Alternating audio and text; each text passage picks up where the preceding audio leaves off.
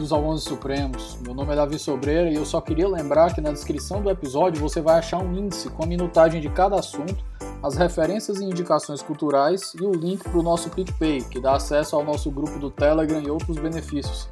Espero que gostem do episódio de hoje e até depois da vinheta.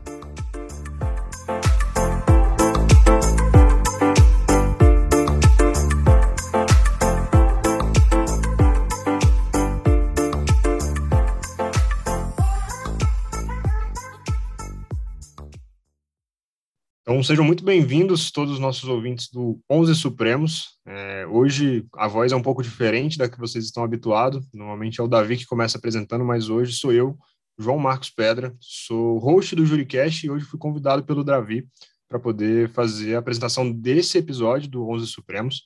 E hoje a gente vai conversar sobre Whitney versus Califórnia. Então, gostaria de chamar o nosso convidado, Davi Sobreira, para poder conversar e bater esse papo com a gente. É, boa tarde, pessoal. É, meu querido amigo João Marcos Pedra aceitou esse convite aqui para me substituir no 11. É, eu acho que eu demorei para fazer isso, a gente nunca tem segurança para tratar dos assuntos, mesmo quando a gente estuda, se mata de estudar aquilo ali, a gente sempre tem aquela síndrome de impostor, né? Mas Whitney é um, foi o primeiro caso de liberdade de expressão com o qual me deparei, isso tem uns quatro anos mais ou menos, quando, acho que foi lá para 2000, três, quatro anos, lá em 2018, quando eu li o meu primeiro livro em inglês sobre votos dissidentes dos Estados Unidos, eu fiquei apaixonado pela retórica do Brandeis, e desde então eu tenho estudado esse caso, e como eu contribuí para o nosso livro, né, coletivo, organizado pelo Becker sobre os casos da Suprema Corte com ele, ele foi um dos três artigos que eu escrevi, eu decidi que tomar as rédeas e conversar sobre ele aqui com os nossos ouvintes. Eu espero está à altura de todos os convidados que eu, que eu, que eu trouxe aqui, que provavelmente não estarei, né? Mas me esforçarei o máximo que eu puder. Com o nível de conteúdo que você tem, Davi, eu não duvido não, que você estará realmente nesse nível. E eu acho que para a gente começar esse nosso debate de hoje sobre o caso Whitney versus Califórnia, seria muito interessante a gente começar pelo contexto histórico, né? Para a gente poder saber de onde é que veio, quem que era o Whitney e de onde é que surgiu esse caso. Então, se a gente quiser começar a debater sobre, Perfeito, cara. É, eu acho que é para entender, é diferente da, de, das histórias de alguns de alguns outros casos que a gente trouxe aqui, a gente não, os outros casos a gente geralmente não precisa saber muito da história das, das partes. O caso interessa muito mais. Mas para você entender o peso da decisão e compreender a materialidade dela, você precisa entender a história, a história de vida da, da Charlotte Anita Whitney ela era da, da aristocracia dos Estados Unidos. Os, os avós, os, os avós ou os tataravós dela, acho que os avós, vieram no Mayflower, que foi aquele primeiro navio que zarpou lá da Inglaterra e veio para colonizar a América. E ela é nascida de 1867, salvo engano, então quando o caso dela foi ser julgado, ela estava na faixa ali dos seus 50 anos já. Mas o que que chama atenção na vida da Whitney? Ela, quando era pequena, costumava passar a vida dela ali no, nos feriados na casa da tia dela, que era casada com Stephen Field, que foi indicado pelo Abraham, Abraham Lincoln para integrar a Suprema Corte. E eles gostavam tanto dela que ela acabou recebendo um terço de, de, dos bens dele como herança. Então, ela não só era da aristocracia já naquele momento, mas depois ela ficou mais rica. Mas isso nunca fez dela aquela que a gente chamaria de hoje de uma patricinha ou berço de ouro. Ela sempre foi dedicada àquelas causas mais é, solidárias, sempre quis ajudar as pessoas. E numa reunião que ela teve com ex-alunos, ela foi uma das poucas mulheres que conseguiu estudar, ir para, acho que ela foi, fez a universidade, e ela estava em Nova York, fazendo uma viagem com os ex-colegas ex de classe dela, e ela acabou se deparando com a situação de pobreza massiva dos imigrantes que estavam chegando. E ela começa a se engajar naquele trabalho de não só doar dinheiro, como fazer trabalho voluntário. E ela ali conhece a, a jovem Eleanor Roosevelt, que viria a ser a primeira dama, né, em 1933, eu acho, quando ela, quando o Franklin Delano Roosevelt assume a presidência dos Estados Unidos. E ela era o que os Estados Unidos chamam de law-abiding citizen, que é um cidadão exemplar, um pilar da sociedade. A mulher trabalhava como secretária e ela pegava, cortava refeições durante o dia para poder economizar dinheiro e doar esse dinheiro para as pessoas em necessidade. Ela integrou o movimento por, pela, pelos votos, do, pelo, pelo direito do sufrágio feminino na, no estado da Califórnia, em 1911. Lutou pelo fim da pena de morte na Califórnia. Fez lobby pelo direito das mulheres participarem de júris populares em 1915. Então a mulher, ela vivia, ela a vida dela era dedicada a trabalhos sociais, a ajudar a sociedade, e ela fazia muito pouco por ela, com todo o dinheiro que ela tinha. E chegou num ponto da vida dela, João, que ela realmente doou praticamente tudo que tinha. Ela já não tinha mais reservas, tudo que ela ganhava era para ela se manter e para doar para quem estava em necessidade, além do trabalho voluntário que ela já fazia de doar também o tempo dela para essas pessoas em, em necessidade. E aí chega um momento que é um pouco peculiar na vida da Whitney, que é quando a gente começa a entrar na era Lochner, que é ali finalzinho da, da década de 90 do, do século XIX, 1890 até 1930. Quando a era Lochner, que a gente conversou dois episódios atrás, começa a se implementar, a gente tem um grande choque nos direitos trabalhistas do, dos Estados Unidos. E como o próprio Ferdinand Lassalle explicava no, no que é a Constituição, é, é existem a, os fatores reais de poder. Então, não é porque a lei está dizendo uma coisa que a sociedade, que aquilo ali respalda exatamente o que a sociedade quer, o que a, a sociedade está fazendo. E começam os partidos trabalhistas o, a fazer um backlash. Eles começam a, a tentar fazer greves, começam a lutar contra essas investidas da, das legislações dos grandes patrões. E dentro do movimento trabalhista surge um grupo muito peculiar que se chama os Wobblies. Os Wobblies ele era a vertente mais radical que existia do movimento trabalhista. Era uma galera muito mergulhada em retórica marxista, pessoal que estava querendo o fim do capitalismo, da ordem, da ordem vigente. Era uma galera que não, so, não, não se contentava só em fazer greve, que ameaçava o trabalhador que não queria entrar em greve, que era suspeito de estar envolvido em, atentado, atentado terrorista, doméstico. Então, toda vez que a gente tinha um agravamento dessa situação, de alguma legislação, alguma tentativa estatal de, do, dos empregadores através do Estado, a gente tinha um agravamento é, equivalente por parte dessas vertentes mais radicais dos wobblies, do, do, do, movimento, do, movimento, do movimento trabalhista. E se você pegar na história dos Estados Unidos, né?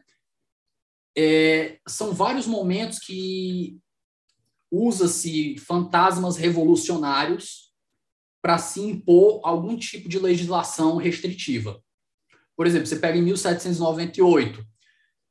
Isso era o quê? 11 anos depois da Constituição, da, da, da proclamação da Constituição. Quando deu 98 que começou-se o medo, isso do outro lado do oceano, o medo de revoluções bolcheviques, que o, o, o terror estava se implementando lá, estava matando todo mundo. Essa, essa medida, esse, esse momento, aproveitaram-se desse momento para passar uma lei de sedição nos Estados Unidos, para impedir que pessoas criticassem autoridades públicas, por exemplo. Aí se dá um salto mais para frente, 1918, quando está no, no, fim da Primeira Guerra e a gente tem aí o, a Revolução Comunista. O medo do, do, dos comunistas, os medos dos alemães, vai ajudar aí na primeira lei de espionagem, que punia qualquer comentário desrespeitoso sobre autoridades públicas. Dois anos depois, 1920, quando começa o Red Scare, que a revolução comunista se intensifica, veio leis antissindicais para impedir a associação sindical, porque aquilo ali angariava muita gente dos movimentos comunistas, movimentos socialistas. Pouco tempo depois, a Segunda Guerra Mundial, a gente tem o segundo Red Scare, que é o segundo Medo Vermelho, que vai ser ali, vai dar origem ao macartismo. Então, o, o medo de ações revolucionárias, quer sejam elas reais ou não, elas sempre pegaram muito, João, o, o, imaginário popular americano. E eu não sei se é do George Washington, tem até uma frase que ele dizia que se um dia os Estados Unidos caíssem, não seria por um, por um ataque externo, mas por uma briga interna entre, entre, entre os próprios cidadãos. Então, essa, essa ideia que os Estados Unidos têm, esses medos dessa ameaça comunista, ameaça bolchevique, ameaça revolucionária, ele sempre pairou em vários momentos da história, desde a fundação do país. Mas, feito esse ponto, a gente continua seguindo aqui, a gente entra na década de 10 e 20 ali, e a gente ainda está na história da Whitney. E o que, que acontece? As leis antissindicais que estavam sendo passadas, elas dificultavam não só a organização desses movimentos, mas elas também restringiam o que podia ser dito dentro de reuniões. E o governo costumava colocar agentes infiltrados. Ali a gente tem o começo ali do FBI se formando, que é muito bem retratado esses momentos que a gente vai que eu vou citar agora, eles são retratados em passagem num filme que até te indiquei, que é o J. Edgar, que é com Leonardo DiCaprio, que é o cara, o J. Edgar Hoover, que é o presidente do, do FBI, o diretor do FBI, e que ele ficou não sei quantos anos no poder, porque ele tinha poder até dos presidentes americanos. Mas, continuando, né? Quando essas leis antissindicais elas dificultavam a vida desses movimentos, o que, que você tem? Você tem cada vez mais backlash. E a, onde é que a Whitney entra nesse momento? ela estava vendo que as leis antissindicais elas estavam prejudicando as reuniões efetivamente dos partidos, porque os partidos às vezes não poderiam, os partidários não poderiam discutir, não poderiam discursar, não poderiam falar o que queria, porque tinha medo de ser preso. Porque era muito arbitrário, às vezes uma, uma, uma frase tirada do contexto, uma frase isolada, e aquilo ali poderia ser usado para a pessoa ser presa. Então ela se torna uma partidária da liberdade de expressão, porque ela sabia que a liberdade de expressão era necessária para convencer as pessoas de que o socialismo era o caminho. E é muito interessante a gente prestar atenção nesse momento, João, é que eu, eu comentei até no episódio que eu gravei com a galera da PUC Rio, o Fábio e o Vitor, aqui acho que no episódio 62. É, a direita e a esquerda, elas devem muito, muita atenção a esse caso, por quê? Porque a pessoa que quer estudar a liberdade de expressão nos Estados Unidos, ela tem que entender que a liberdade de expressão, como ela é vista hoje, ela foi construída sobre os ombros de comunistas. Então, para a galera mais à esquerda, que tem uma tendência, esse aqui não é todo mundo, obviamente, tem uma tendência maior a ser mais restritiva perante o discurso, lembre desse caso. Para a galera à direita, que tem um desrespeito pelos comunistas e tem abominação por eles, lembre desse caso também. A liberdade de expressão nos Estados Unidos ela foi construída sobre os ombros de comunistas. E mais para frente a gente vai conversar sobre alguns casos aqui que ilustram isso muito bem. Mas sim, Whitney começa a se inserir no movimento de liberdade de defesa da liberdade de expressão e está lá, estará ela lá filiada ao Partido Socialista da época e o Partido Socialista, naquele momento, ele estava se manifestando contra a entrada dos Estados Unidos na Primeira Guerra Mundial. Aqui a gente está num período mais ou menos 14 a 18. E os Estados Unidos entram na guerra e o Partido Socialista, apesar dele estar dividido, a maioria se manifestou contra a entrada dos Estados Unidos na guerra. A guerra vai se prolongando e a gente tem uma ascensão de uma facção mais radical dentro do Partido Socialista e aqui acontece o que aconteceu, por exemplo, com o PT em 2002, quando o PT ele fez a, a reforma da Previdência com Lula, 2002, 2003, eu acho. A, quando o PT fez a reforma da Previdência, o que, que aconteceu? A ala mais radical do partido, que era chefiada ali, se eu não me engano, pela Luísa Helena, vira dissidente, se separa e cria um novo partido. E aí que surge o PSOL. Não estou fazendo uma comparação do pessoal com o comunismo e nada, não vou entrar no, no, no mérito, é só uma analogia aqui para entender como é que funciona esses dissidentes de partidos. E aqui acontece uma coisa parecida. A gente tem o caso da Whitney e o Partido Socialista lá cria um dissidente muito grande, essa facção mais radical faz surgir o Partido Comunista sob liderança dos Wobblies, que é os radicais que a gente já conversou aqui. E a Whitney ela olha para o comunismo, para toda aquela idealização do comunismo, e ela diz que acha que aquilo ali é o caminho certo. E o partido, ele, ele surge, João, energizado. Ele surge com mais força, ele surge com mais engajamento. Então a Whitney ela pega, ela se desfilia do Partido Socialista e ela vai para o Partido Comunista. E ela acaba indo para para uma, uma comissão, para um, um evento do partido como membro delegada da comissão da, do, do estado. Eu não sei se é um estado de Oakland ou é, ou é uma região. Agora tu me pegou, agora eu, tô, eu acho que eu não sei Oakland, se. Se eu não me engano, é uma região do Oregon. Salve. Pronto, eu não é, eu acho que Oakland, eu não, não lembro se Oakland é um estado, acredito que não. Mas enfim, ela foi como delegada de Oakland e por parte dela, esse ponto que é específico e é importante para entender a decisão, a Whitney ela rechaçava qualquer tentativa de implementar comunismo por meio de violência.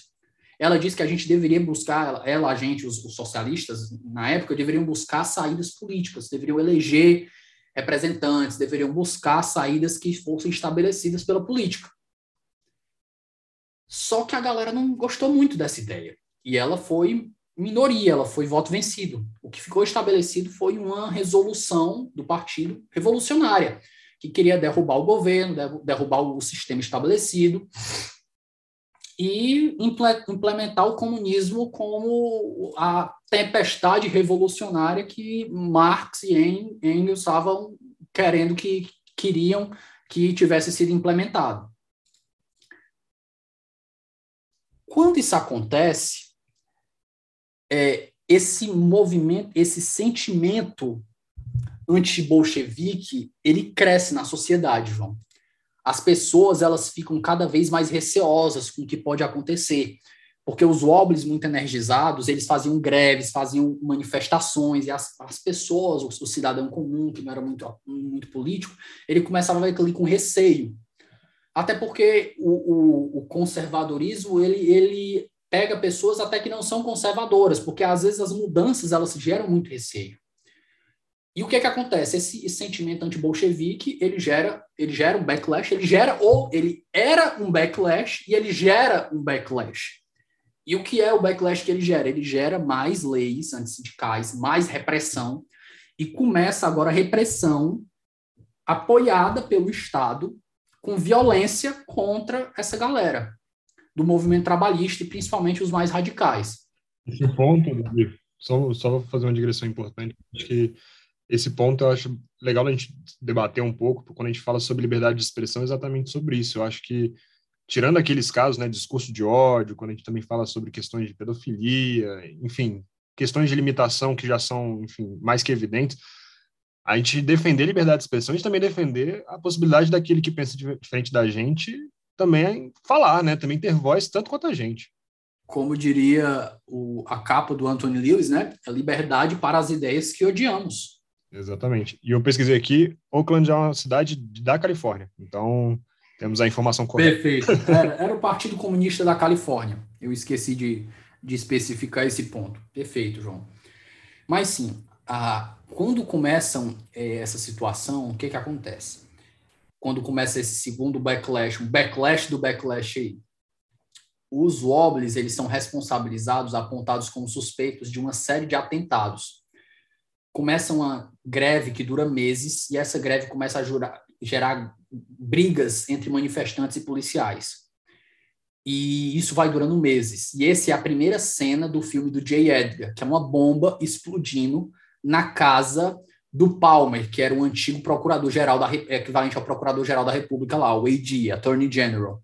E essas bombas explodiram na casa de várias autoridades, inclusive uma delas era o Franklin Delano Roosevelt, e imagina aí, né? Você está no meio de um, de, um, de um sentimento de guerra, tem um monte de revolucionário envolvido e começam a explodir bombas, fazendo atentados domésticos dentro do país.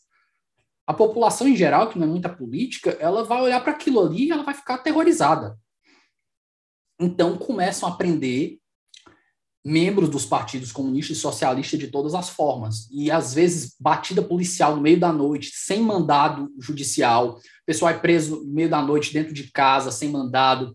E a Whitney vai gastando o dinheiro que ela tem restante para pagar advogado e pagar a fiança dessas pessoas que estão sendo presas. Até que chegou a vez dela.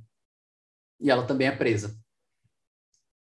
O julgamento da Whitney, João, e aqui a gente entra já numa segunda parte da nossa conversa, depois que a gente contextualiza a história dela, para entender essa vocação pacífica, essa vocação que por mais que você discorde das ideias, você não tem como discordar de que ela era uma pessoa eminentemente boa, que ela dedicou a vida dela para outras pessoas. É uma pessoa que não viveu para ela, ela viveu para ajudar outros. Ela viveu em prol dos seus ideais, ideais puros, ideais bons. Por mais que você discorde das ideias comunistas, socialistas, etc. Quando a Whitney é presa, começa um verdadeiro show de horror jurídico. Porque ela é um grande bode expiatório. A gente está aqui mais ou menos em 1918, 19, se eu não me engano, quando ela, quando ela é presa. Ou é 20 já, nem lembro, mais ou menos. 19 ela foi, foi presa. E Pronto, 20 foi a decisão. Foi a decisão. E, vi, e, em 20 mesmo a gente tem o, o recurso dela. A gente vai chegar lá. Que, que acontece? É, o advogado dela cara competente, faz a defesa dela, mas o juiz, a primeira coisa é que o juiz ele tem um sentimento anticomunista absurdo. O juiz é pouquíssimo, pouquíssimo imparcial. E os promotores, os acusadores dela, eles não acusam especificamente a Whitney de fazer nada. Não existe uma especificação de um ato que ela tenha transgredido. O que há, na verdade, é uma condenação dos ideais do Partido Comunista e a Whitney aí vai ser culpada por estar associada. O que era o objetivo geral naquele momento? Era pegar uma mulher, uma, uma mulher que já estava chegando numa idade já avançada naquele momento, para principalmente você pegar aquela época existia um, um, o IDH, a expectativa de vida era bem menor, e uma mulher que era conhecida e muito respeitada na sociedade, e você mostrar que, olha, esses ideais comunistas, eles estão corrompendo até as mais puras mentes e almas do nosso povo. Tá vendo a Whitney? Se os comunistas conseguiram corromper até uma mulher dessa, que viveu de doar a vida dela para outras pessoas, o que é que o comunismo não vai fazer com o nosso país? Então, a decisão, João, ela não só ela não só não especifica quais foram os atos cometidos pela Whitney, mas ela culpa a Whitney pelo, pelos atos do Partido Comunista e dos Wobblies. E ela vira aí culpada por associação. Eles não têm uma prova de que ela estava fazendo atentado, que ela fomentou um atentado, que ela defendia revoluções é, é, é, violentas. Não tinha nada desse tipo no processo. O que existiu foi uma grande, um grande julgamento do Partido Comunista e ela foi o grande bode expiatório do caso.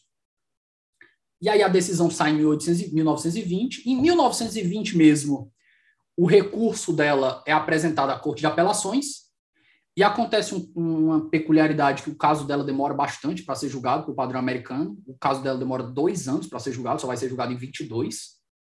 Não surpreendentemente, a, a condenação é confirmada. E eles finalmente vão para a Suprema Corte e a Suprema Corte demora. Primeiro, ela recusa o caso e eles tentam um rehearing, né, uma segunda tentativa. Na segunda tentativa, eles realmente aceitam, mas o caso só vai ser julgado cinco anos depois, em 1927. E ainda teve um detalhe aqui que eu estava me esquecendo, que ela ainda deu azar, que o, o, pelas, pelo que eu pesquisei, não especifica qual foi a doença que ele pegou. Eu acredito que a época tenha sido a, a gripe espanhola. Muita gente estava ficando doente na época e o, o, advogado dela teve vários dias de doença até que veio a falecer. E o advogado que estava sendo auxiliar não queria assumir o caso, apesar de gostar da Whitney. O cara gostava, gostava da Whitney, mas não queria assumir o caso de jeito nenhum. E o juiz praticamente obrigou o advogado a, a sob protesto, a aceitar fazer a defesa, porque eles não estavam conseguindo outro advogado para substituir e eles queriam finalizar o caso. Acho legal a gente comentar também sobre isso, porque esse caso ele é muito mais do que só liberdade de expressão, né? A gente também tem alguns pontos processuais que são bem interessantes. Por exemplo, a prisão dela e de outros membros do, do Partido Comunista sem mandato, essa questão do advogado dela ter atuado sem querer, não sem querer no sentido de é, ele foi obrigado, né, realmente. Então, Contra a sua vontade. Isso, exatamente. Ele foi obrigado.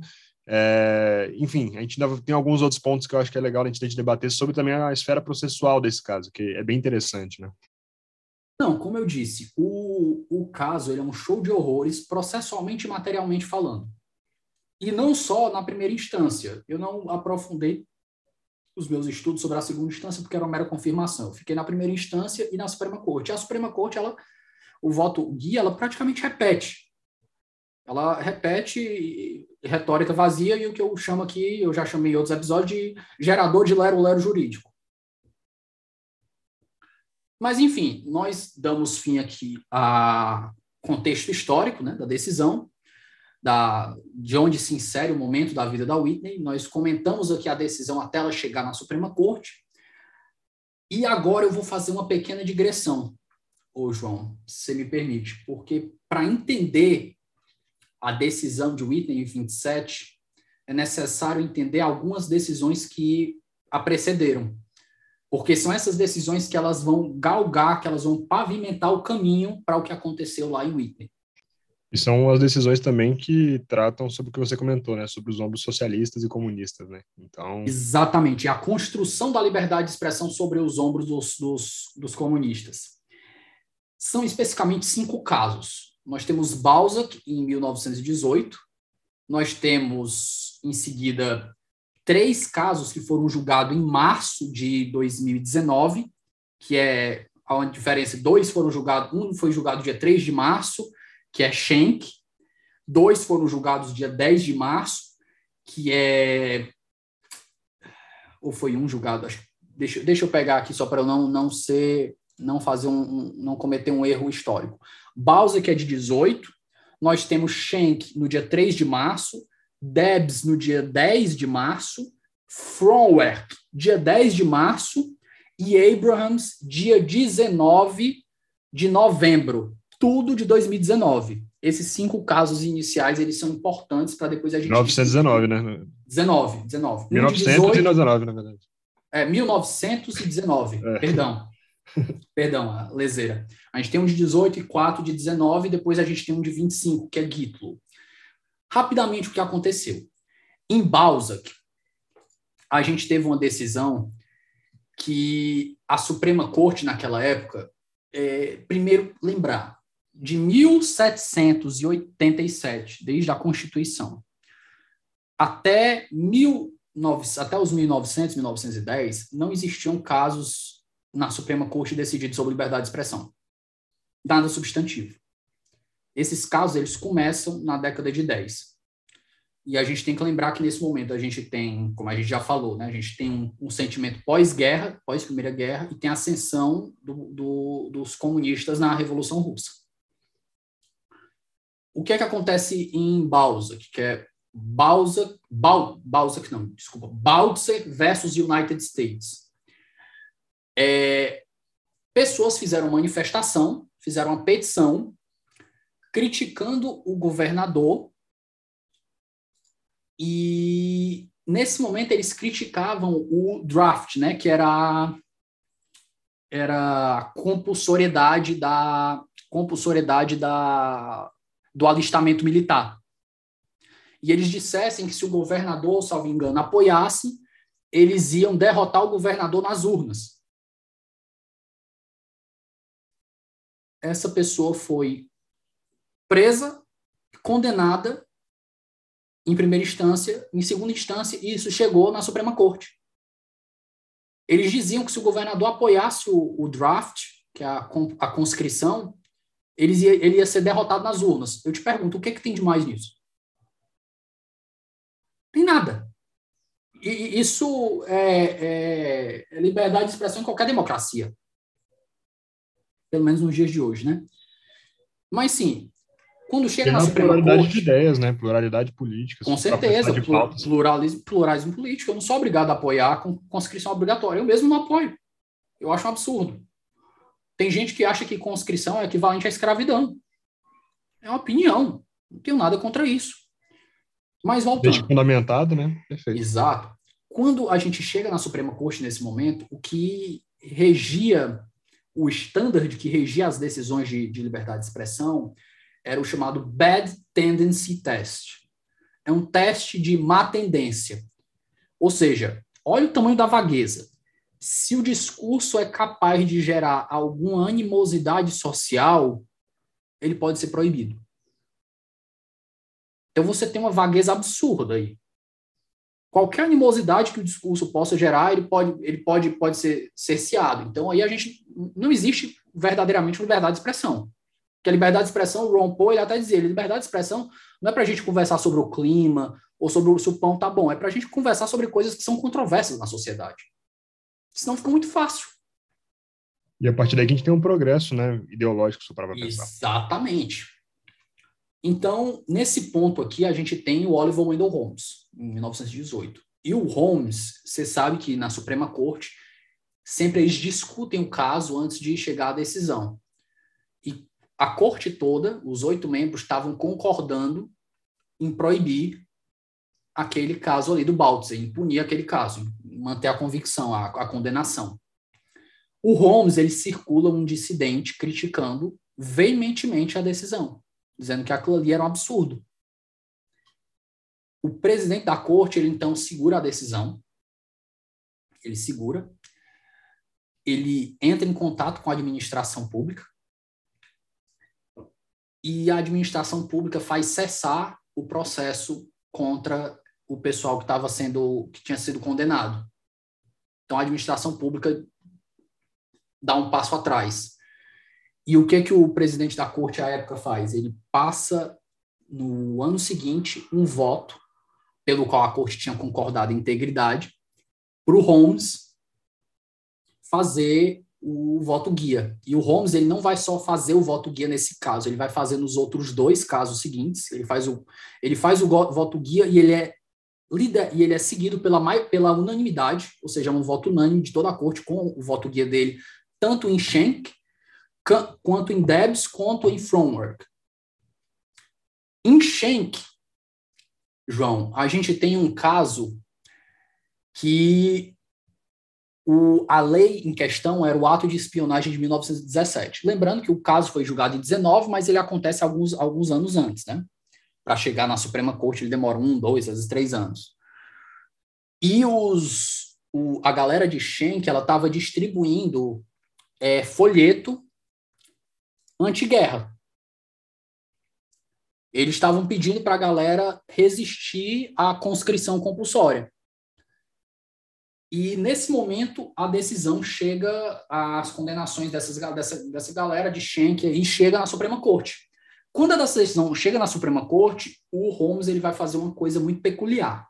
E nessa parte aqui a gente entra numa parte jurídica que merece atenção. O Holmes ele vai olhar para aquela situação e ele vai dizer uma coisa primeiro que eu acho muito certa. Ele vai dizer que o contexto no qual uma afirmação é dita, ela, ele importa. E eu concordo. Você urgir por uma revolução é, num vídeo no YouTube é diferente de você urgir por uma revolução no meio de uma, de uma plateia, de uma multidão, no meio de uma manifestação. O segundo caso é muito mais provável de gerar uma animosidade, gerar violência.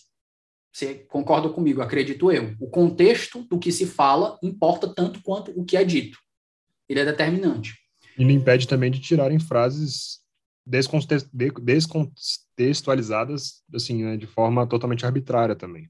E o que é que o, o, o, ele continua? Ele vai dizer que, por exemplo, algumas coisas que foram ditas pelos Schenck aqui nesses folhetos que eles estão distribuindo, contra o, a conscrição, elas podem ser válidas e legal, podem ser aceitáveis no momento que não seja de guerra.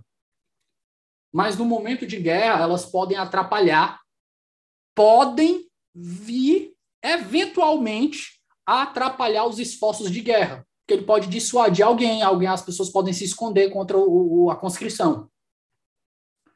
Ou seja, é uma conjectura que ele diz que o fato de uma pessoa apresentar um, um, um folheto aqui pode atrapalhar os esforços de guerra dos Estados Unidos. Ou seja, é um negócio não, não, não, é, não chega a ser arbitrário, mas é de uma vagueza tão grande que beira a arbitrariedade. Porque se você disser que qualquer coisa que eu dito, então quer dizer que se eu criticar o, o, o, o governo e dizer que ele está indo mal na guerra, que ele não está seguindo uma estratégia que eu acho interessante, também eu posso ser preso, porque eu estou atrapalhando porque a minha opinião pode convencer alguém, pode se espalhar, e como já diria o Leonardo DiCaprio lá no, naquele filme sobre os sonhos, né, o, do Christopher Nolan, o Inception, a ideia é o, o, o vírus mais perigoso que existe, resistente. E ele continua com um ponto muito específico que ficou conhecido naquela época como Clear and Present Danger. Ele diz que aquela frase do Schenck, aquele flyer, aquele panfleto que o Schenck estava divulgando, ele causava um clear and present danger para a sociedade. Um perigo claro, clear, e atual, present. Mas o que, que quer dizer um clear and present danger? Se você for pegar ele na sua essência, ele também é muito vago. Você não tem noção do que é um perigo claro e presente. Tem uma definição objetiva para isso? Acho que assim como o bad tendency também é um critério ele, é, bem ele, ele é menos ele é menos menos menos subjetivo do que o bad tendency, mas ele ainda continua sendo bastante aberto. Mas o que é curioso dessa decisão, que veio no dia 3 de março, e 10 de março viram mais duas, muito parecidas, é que nessas três, nessas três decisões, ele, ele aplica o que ele achava que seria a criação dele do Clear and Present Danger. E os outros dois casos que são parecidos, que é Debs e Fromworth, Debs, inclusive, era um, um, cara que era político, que foi candidato a presidente dos Estados Unidos concorrendo de dentro da prisão. O professor Cássio Casagrande fala do caso desse caso dele no livro dele sobre do, do, do direito fora dos autos.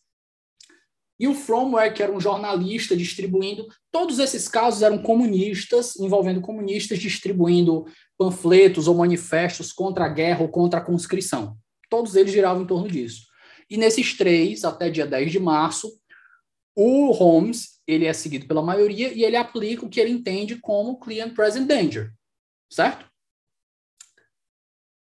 O próximo caso que vai surgir para a decisão da Suprema Corte, ele só vai vir a ser julgado dia 10 de novembro, ou seja, março, abril, maio, junho, julho, agosto, setembro, outubro, novembro. São praticamente oito meses que a gente tem aí entre os três primeiros casos e o, o, o caso final, que é Abrams. Abrams versus United States. Em Abrams versus United States, é, os comunistas estavam distribuindo panfletos, jogando eles do quarto andar de uma fábrica, implorando para os trabalhadores entrarem, os trabalhadores que trabalhassem em fábricas que fizessem é, materiais que eram destinados ao uso pela guerra, entrassem em greve, para ajudar, se não me engano, até a, a, a, a prejudicar os esforços de guerra, eles queriam que os caras entrassem numa greve violentíssima uma greve geral. E o caso chega de novo à Suprema Corte. Dessa vez, o voto vencedor é de outro juiz, e existem dois juízes dissidentes. O primeiro deles é Holmes, que faz o voto dissidente, e o Brandeis adere ao voto do Holmes. Aí você me pergunta, Davi, o que, que aconteceu nesses oito meses entre um e outro que fez o cara mudar de ideia? Porque os casos eram praticamente iguais, não mudava quase nada. É isso que eu te perguntar. O Holmes ele seguiu o mesmo entendimento do anterior ou não? Ele não seguiu, né? Não, ele se torna dissidente. Ele abre mão de toda a compreensão anterior dele. O que, que aconteceu nesses oito meses? O primeiro acontecimento que vale a pena destacar é que quando o Holmes escreve lá em Schenck o Clear and Present Danger, isso faz com que um professor de Harvard chamado Zachariah Chaffee escreva um artigo na Harvard Law Review chamado Free Speech in Wartime, liberdade de expressão em tempos de guerra. E era muito conhecido que esses juízes eles estavam muito antenados às opiniões de pessoas renomadas na sociedade. Eles viam as críticas e os elogios que eram feitos para eles em jornais, em, em law reviews. Eles são sensíveis a isso o, o, Anthony, o Anthony Lewis, ele fala isso, você lê o livro dele, o Anthony Lewis, ele comenta isso no, no livro dele, no, no é, Freedom for the Thought That We Hate. E o Zachariah Chaffee, ele elogia o, o standard criado pelo Holmes, o Client Present Danger. Mas ele vai dizer que ele criou, mas ele não aplicou. Porque se o Client Present Danger fosse, de fato, aplicado ao caso de Schenck, Schenck deveria ser obrigatoriamente absolvido. E faz sentido. Porque aquilo, mesmo no standard mais é, subjetivo, você não tem como dizer que o que Schenck fez em distribuir folhetos pedindo para a galera se rebelar contra o coisa, você não tem como dizer que aquilo ali gera um clear and present danger. Você pode dizer que seja até claro, mas não seria presente. É presente por quê? Só porque a gente está em guerra no momento e naquele. É um negócio assim, como eu diria, é, a pessoa empurrar essa, essa ideia é o gerador de lero-lero jurídico. Você está tentando é, dar verniz jurídico para uma coisa que não, não, não tem. Essa foi o primeiro ponto. Mas mais curioso, a história ela é muito curiosa nesses momentos. Um dos clerks, que é um dos assessores do, do, do Oliver Wendell Holmes, convidou o Zachariah Chaffee e levou o Zachariah Chaffee até a casa de campo do Holmes. E eles conversaram juntos. E o Zachariah Chaffee expôs todas as suas visões para o Oliver Wendell Holmes. Mas não bastasse isso, ainda teve um terceiro ponto muito interessante. O Oliver Wendell Holmes estava pegando um trem um dia e, de repente, ele senta com um juiz. Esse juiz hoje é considerado, isso aqui é o tomar faço das palavras do Alonso Freire, nosso colega coordenador do nosso grupo, Alonso Freire, um jurista de primeira grandeza, ele comenta que o, o Learned Hand ele só não integrou a Suprema Corte por uma questão de política. Porque até um membro da Suprema Corte, o Felix Frankfurter, tentou fazer lobby para ele entrar. E quando perguntava para o Frankfurter quem era o melhor juiz dos Estados Unidos, ele dizia: o melhor não está entre nós entre nós na Suprema Corte. Learned Hand ele é um juiz assim de um, de um conhecimento e uma retórica absurda. E ele senta no trem com Oliver Wendell Holmes e depois eles conversam, conversam, conversam e eles passam a trocar cartas. E uma decisão do Learned Hand chega a conhecimento do Holmes e do Brandeis. E essa decisão ela foi feita em 1917 em Masses Publishing Co. versus. Deixa eu ver o nome completo do caso para eu não, não cometer um equívoco. Masses Publishing Co. versus Pattern. É um julgamento não da Suprema Corte, mas da Corte de Apelações de Nova York, se eu não me engano. Não, ele era a primeira instância ainda, o Learned Hand ele faz um voto defendendo a liberdade de expressão de uma maneira que ficaria muito parecida com o Imminent Lawless Action, que é o, standard que seria adotado só em 1969, em Brandenburg versus Ohio. O voto dele é revertido na Corte de Apelações, mas ainda assim chega ao conhecimento lá do, do Brandeis e do Holmes, e eles passam a enxergar a liberdade de expressão de outra forma. E o Brandeis mesmo comenta, e o Holmes também, que ele diz assim, é, a liberdade de expressão, quando ela foi incluída lá na primeira emenda, João, tem que lembrar que a primeira emenda ela foi de 1979, Bill of Rights, 1970, não, 1889, perdão, 1800, 1789, caceta, eu tô errando direto as datas aqui, 1787 a Constituição, 1789 Bill of Rights. E naquela época, o que existia de sobre liberdade de expressão o pensamento, o zeitgeist da liberdade de expressão, o estado da arte, seria o quê? Liberdade contra a censura prévia, que era o que já era combatido na Inglaterra desde 1960, 1643, lá no Areopagítica do John Milton, que era o discurso pela liberdade de imprensa no parlamento. Então, a ideia que existia de liberdade de expressão naquele momento ela não tinha nenhum dos contornos que existe no dia de hoje, modernidade. Não se pensava em nenhum desses problemas. O único problema é o quê? A gente tem que ter uma liberdade de contra-censura. A censura prévia não pode. A posterior até pode, mas a censura prévia não pode. Então, quando os casos começam a chegar e eles começam a refletir sobre essas. Ele tem essa conversa com o Zachariah, ele conhece o Learned Hand, o, o Brandeis tem acesso à decisão do Masses e eles começam a olhar para a liberdade de expressão, eles dizem: peraí, finalmente eu tenho que pensar de verdade sobre liberdade de expressão. Isso aqui é uma coisa séria. Não é só mais uma decisão. E aí chega em Abrams. E em Abrams, o, o Oliver Wendell Holmes, ele vai lá e dá um show, né? Porque, como você já bem sabe, o Holmes ele é famoso por toda aquela aquela estética que tem nas decisões dele, por todo o literário. palavras de efeito, uma ironia assim, dá uma destiladazinha de veneno aqui e ali. Mas ele é um, um cara que escreve assim divinamente bem. Então, quando ele chega em, em Abrams, tem um trecho da decisão dele que eu vou abrir aspas aqui, que é muito interessante. Eu abro aspas por Holmes aqui. Ele diz assim, ó, perseguição pela liberdade de opiniões parece, para mim, perfeitamente lógico. Se você tem dúvida quanto às premissas ou quanto ao seu poder e quer um resultado certo com todo o seu coração, você naturalmente expressa seus desejos na lei, para varrer para longe qualquer oposição.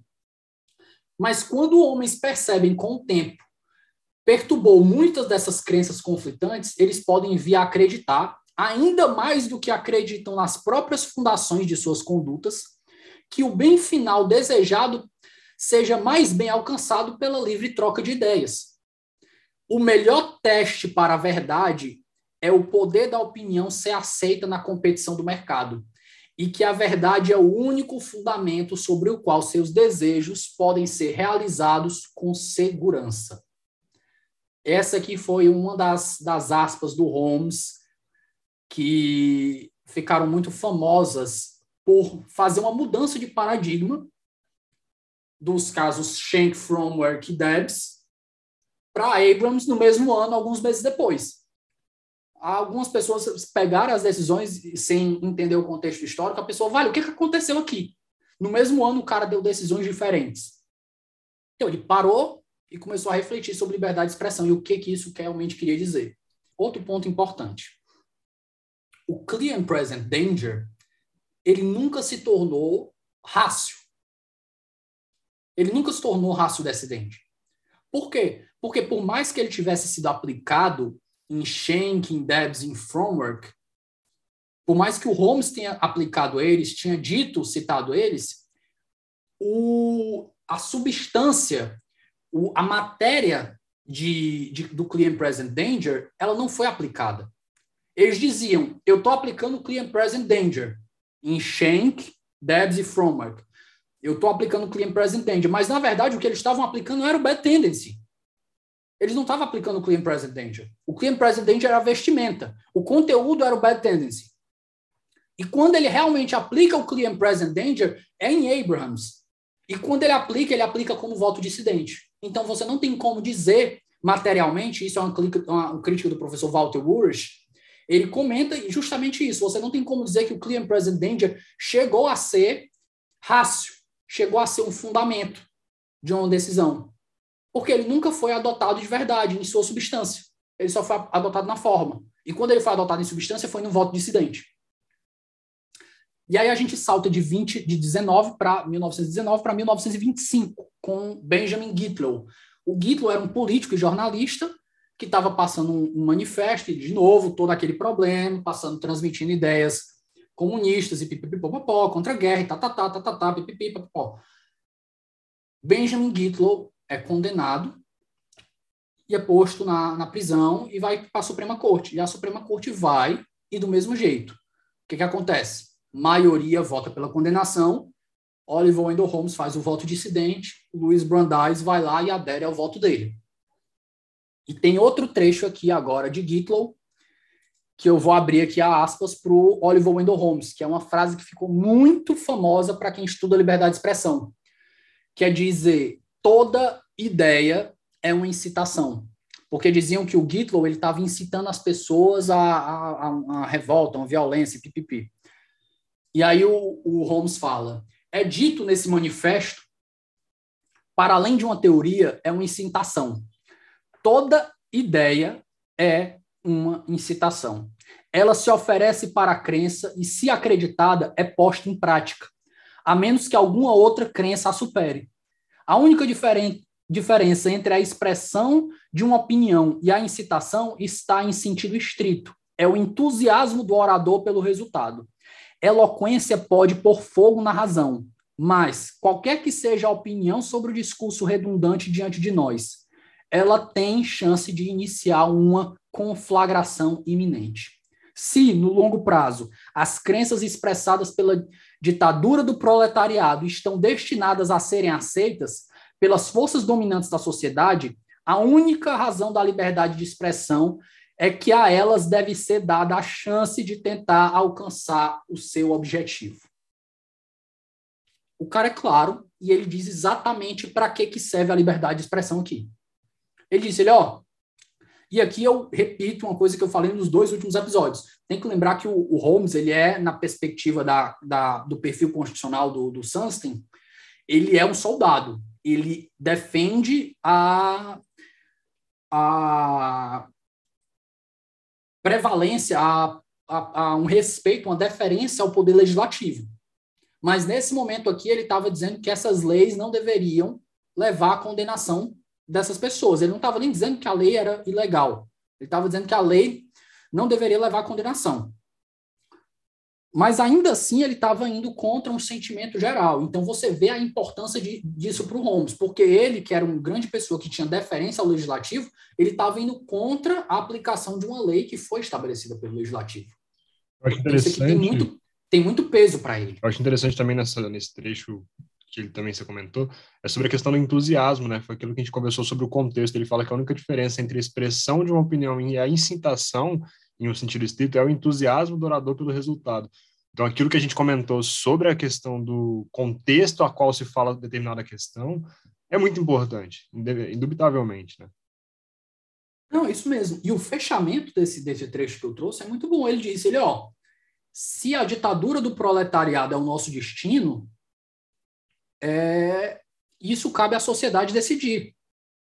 E para a sociedade decidir, a gente tem que dar o espaço para essas ideias que a gente dá qualquer outra, qualquer outra ideia. Não é trabalho da Suprema Corte ser censor da sociedade, como alguns ministros do Supremo Tribunal Federal dizem que o Supremo é um censor da sociedade. Isso é um absurdo. Vira poder é um moderador, né? Isso, isso não é só absurdo, é, é um absurdo e é paternalista.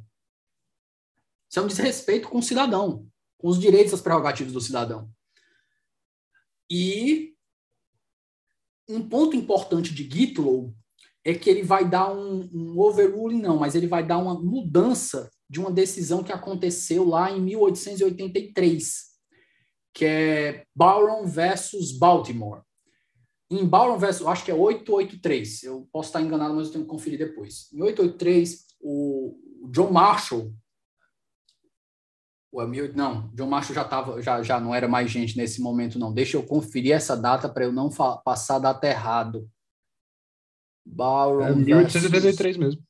É 883, é. então acho que não é o, não sei se é o Marshall não, o, o voto. Mas enfim, em 1883 nós temos o, o voto de Byron versus Baltimore. E o que é que vai dizer em Byron versus Baltimore? Vai dizer que a, o Bill of Rights ele foi feito para vincular só a União. Ou seja, as dez primeiras emendas da Constituição, elas não vinculam estados, elas só vinculam a União. E o que que Gitlow vai dizer? Gitlow, ele vai dar continuidade ao que a gente chama de Incorporation Doctrine. A Incorporation Doctrine foi uma série de casos que permitiram a incorporação de várias emendas do Bill of Rights, até todas, até que chegassem todas, a aplicação dela aos estados. Por meio de Gitlow, e isso foi feito através da 14ª emenda, da cláusula, da cláusula de, de igual proteção prevista na seção, a terceira cláusula, né, que é a cláusula de igual proteção prevista na seção primeira da 14ª emenda, ele vai dizer que, por meio da 14ª emenda, a cláusula de liberdade de expressão contida na, é uma das cinco cláusulas da, da primeira emenda dos Estados Unidos. A primeira emenda dos Estados Unidos vai trazer cinco cláusulas: liberdade religiosa, liberdade de expressão, de imprensa, de reunião e de petição. A liberdade de expressão vai ser extensível a sua aplicação aos estados através da 14ª emenda, que foi passada em 1867. Acho que foi 67 ou foi 69. 867, 69, não, tenho, não, não lembro bem. E em Gitlo a gente tem esse estabelecimento. Então, a liberdade de expressão, a cláusula de liberdade de expressão, ela é aplicável aos estados, não só à União. Então, leis estaduais também se submetem a essa cláusula. E depois de Gitlo a gente chega finalmente ao Whitney. Só informação para poder complementar em relação a Barrow, John Marshall ainda era Chief Justice ainda. Ele não, ele tá, não, era, ele não era agente ainda. Cara, e é isso que eu tô lembrando, é isso que eu tô, eu tô pensando aqui. Eu, Poxa, velho, o Marshall, eu acho que eu acho que eu tô confundindo os Marshalls, deve ser outro Marshall, porque o, o, o John Marshall julgou julgou ali é, Marbury versus Madison, que é de 1790, 1802 ou 1803. Passaram só 30 anos, né? 1833. Ah, é 33, né? Você falou 83? É, eu ah, então falei 83, é 33, tá aí. Então fica aí o, o, a correção que o João trouxe para mim muito, muito importante. Eu tava assim, rapaz, não é possível que, eu, que o cara teve tanto, tanto tempo de vida, né? Não Foi decano como. por dois séculos, quase. É, pois é. Mas aí, ó, fica aí a correção do João muito importante. 1833, Byron versus Baltimore. Mas, e aí a gente entra em Whitney. Em Whitney, a gente vai ter uma pequena diferença.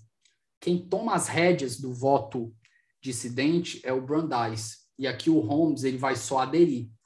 E o Brandeis, ele, a história dele, ele, ele não é famoso pela retórica, apesar da retórica desse voto ter sido muito acima da média. Eu tenho uma grande admiração por ele, eu sou muito fã do Brandeis, eu, eu deixo aqui esse, esse disclaimer para quem estiver nos ouvindo, né? Acho que é sempre bom a gente deixar nossos vieses claros. Mas o Brandeis, João, ele era famoso muito antes de entrar na Suprema Corte. Ele se formou como a maior nota, maior média histórica de Harvard, da época dele, e passou sendo o recordista por muito tempo. E quando ele foi atuar na Suprema Corte, ele mudou um paradigma que era muito conhecido. Quando a galera ia falar na Suprema Corte, vai lá, Código de Hammurabi, Lero Lero, e tenta trazer abstração e tá, tá, tá, o Brandeis não. Ele foi objetivo. Ele foi fazer uma defesa que ele, que ele apresentou e ele trouxe dados e estudos empíricos. E aquilo ali se chamou, ficou conhecido como os Brandeis Brief, que é como se fosse o relatório de Brandeis. E isso começou a ser aplicado por outros juízes, outros advogados depois dele, para mostrar os efeitos reais das decisões. Inclusive, uma pessoa que usou esse mesmo, brand, entre aspas, Brandeis Brief foi o, o, o Marshall, quando foi fazer a defesa de Brown versus Board of Education. E a gente chega em Whitney com esse contexto do, do Brandeis, e o voto é feito pelo Sanford. E o Sanford ele sustenta a decisão dele, os pontos principais, em três pontos específicos, João. O primeiro é que ele vai lá e ele segue a mesma linha que foi seguida no, na primeira instância. Ele vai dizer que, ó, os objetivos declarados pelo Partido Comunista e pipipipopopó são revolucionários, tem uma luta pela ditadura do proletariado e a revolução dos trabalhadores sempre foi a plataforma principal. E a Charlotte Anita Whitney, ela participou da Convenção da Califórnia e ajudou nos procedimentos do comitê, e ela foi eleita até como suplente. Tá vendo aí o problema, né? Ele vai falando do partido, e pelo partido ser ruim, ter plataformas revolucionárias, logo todo mundo que é associado ao partido deve ser punido. Não interessa se a pessoa cometeu em si um ato, mas a mera associação é punível. Aqui eu abro e eu deixo até um, um, eu abro uma ressalva e eu acho que realmente quando um partido tem plataformas revolucionárias e tudo, ele deve ser colocado sob suspeita. Até a democracia militante, a tese da democracia militante do Lovenstein, ele comenta isso. Mas você julgar uma pessoa só pela plataforma que ela defende, se ela nunca tomou nenhum ato sobre aquilo, aí eu boto, aí eu, aí eu, eu, eu, eu, eu coloco um pause, eu coloco um limite no, no, no, que eu, no que eu, na defesa que eu faço. Diz assim, tudo bem, se eles são revolucionários, se eles defendem isso, tá, tá, tá, tá, mas eles já fizeram alguma coisa? A pessoa específica fez alguma coisa? Você tem como individualizar ela? Você tem uma suspeita de que essa mulher estava envolvida em violência, em atos revolucionários, ou ela só participou? Porque nem falar ela falou. Muito pelo contrário, o manifesto dela não foi adotado. E ela dizia que só queria política, ela não queria violência. É aquele tripé, então, né, esse... do, da responsabilidade, né? o é. dano, nexo causalidade. Então, o... muito evidente então, esse último ponto, né? Então, o, o Sanford, o Edward T. Sanford, ele começa fazendo essa associação aqui. Ele começa colocando o Partido Comunista como réu e coloca a Anitta, por ter participado, como co-participante, como culpada por associação. E aí, ele sustenta que mesmo a, a, ela tendo feito, ele, ele tenta não ignorar esse fato. Ele diz assim, ó, mesmo a Whitney tendo ido lá no comitê e tendo defendido um caminho político sem violência, quando a proposta dela não foi adotada, ela continuou filiada ao partido, mesmo depois da derrota. E isso demonstraria a sua aquiescência com a revolução, com a resolução subversiva que tinha sido adotada. Para mim, isso daqui é uma falsa presunção. Porque, de novo, você reconhece a culpa dela não por atos que ela mesma praticou, mas em relação à, conexão que ela tinha com indivíduos indesejáveis. É praticamente tu, crimi, tu criminalizar o ditado dos nossos pais. Dizem com quem tu andas que eu te direi se tu vai preso. É basicamente isso que a gente está dizendo. Se eu ando com um bandido, eu vou ser preso por causa disso. Não, não é nem eu vou ser visto como bandido, não, eu vou ser preso. Então você vê os problemas dessa, dessa retórica, dessa retórica do, do, do Sanford. E aí o Sanford vai entrar num, num terceiro ponto, que é arguíram a inconstitucionalidade da lei, da lei antissindical, que era justamente a lei que foi usada para condenar o Whitney. E aí o Sanford faz uma coisa muito famosa entre pessoas que defendem a liberdade de expressão, que é o quê? A liberdade de expressão é um direito, mas não é absoluto. Toda vez que alguém quer relativizar a liberdade de expressão, a pessoa vai e diz isso. Só que ninguém que estuda a liberdade de expressão diz que a liberdade de expressão é absoluta. Por isso que a gente diz que isso é o quê? O gerador de lero-lero. Eu não acho, e eu sou um grande defensor da primeira emenda americana. Você me conhece, você sabe as minhas visões, eu sou completamente minoritário no território brasileiro, eu defendo uma liberdade de expressão muito mais ampla que a gente tem, mas eu não acho que a liberdade de expressão ela é absoluta. Porque se a liberdade de expressão fosse absoluta, eu poderia te ameaçar de morte e não ser punido por isso. Isso é uma liberdade de expressão absoluta. O que eu acho é que deveriam existir limites claros. Esses limites por aqui não existem. Então, o que é que o Sanford vai dizer? E aqui eu abro aspas de novo para o Sanford. Vamos nós. A liberdade de expressão garantida pela Constituição não confere um direito absoluto de falar sem responsabilização, o que quer que se deseje. Ou uma licença restrita e desenfreada, dando imunidade para cada uso possível da linguagem e impedindo a punição daqueles que abusam dessa liberdade. O Estado, no seu exercício do poder de polícia, pode punir aqueles que abusam dessa liberdade, fazendo declarações hostis ao bem-estar público, tendendo a incitar crimes, perturbando a paz pública ou pondo em risco as fundações do governo e que ameacem a sua derrubada. João, eu te pergunto, ele visitou em algum momento dessa decisão que eu te falei aqui, desses trechos que eu trouxe, ele visitou em algum momento a especificação do que a Whitney falou? É aquela vagueira disse, do, do Brad Ele disse né? em que momento? Muito pelo contrário. Ele disse que ela foi contra, ele reconheceu que ela foi contra a, a, a revolução. Mas o fato dela ter se mantido, mesmo quando a resolução dela foi, não foi adotada, mostraria que ela estava concordando com a, com, a revolu com, a, com a resolução revolucionária. Isso não é verdade. Não tem como você inferir essa causalidade.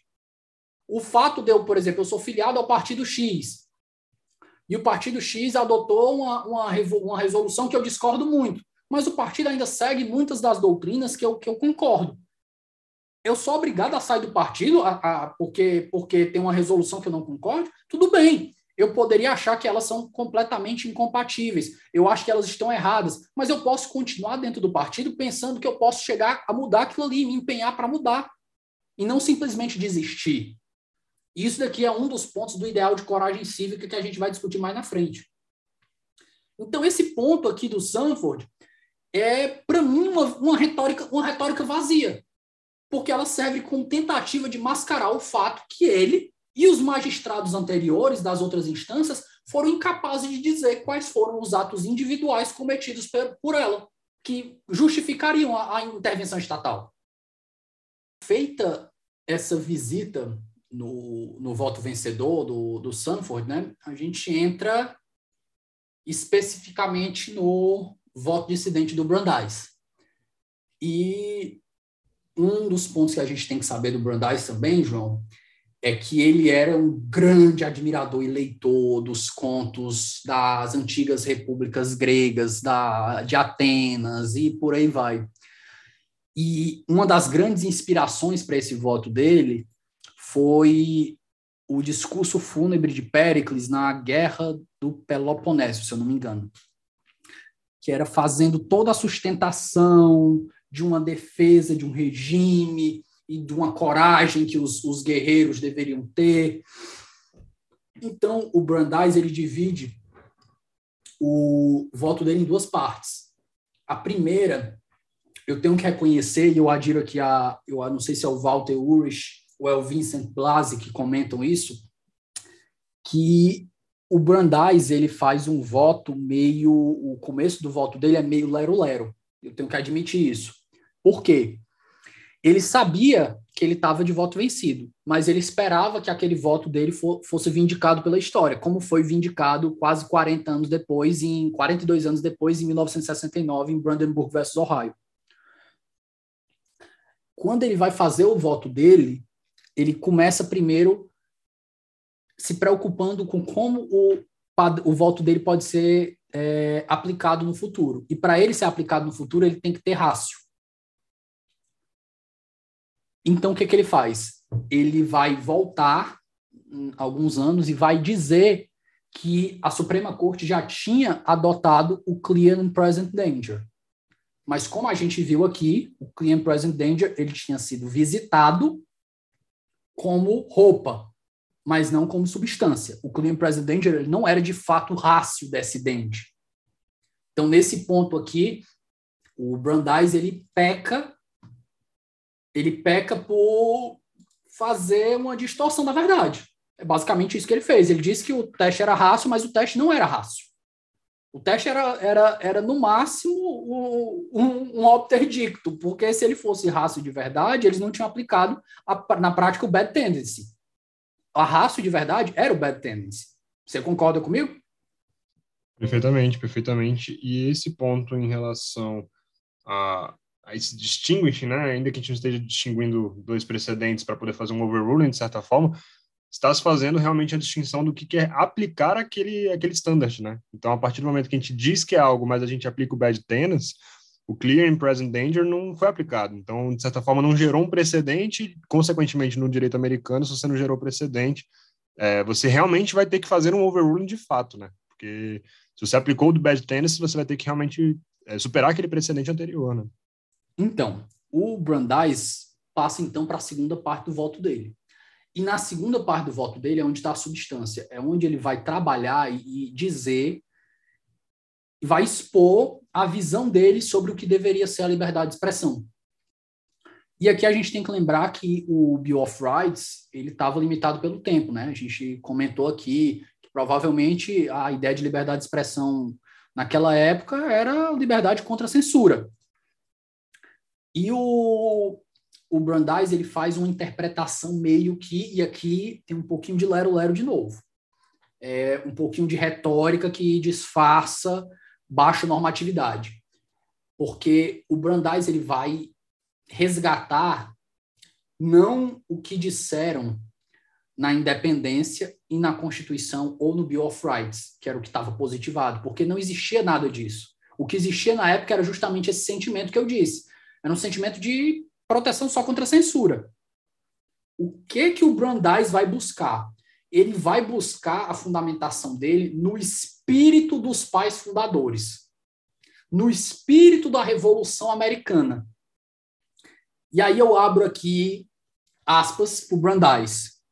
Aqueles que conquistaram a nossa independência acreditavam que a finalidade última do Estado era fazer com que homens fossem livres para desenvolver suas faculdades e que o governo e as forças deliberativas deveriam prevalecer sobre o arbítrio.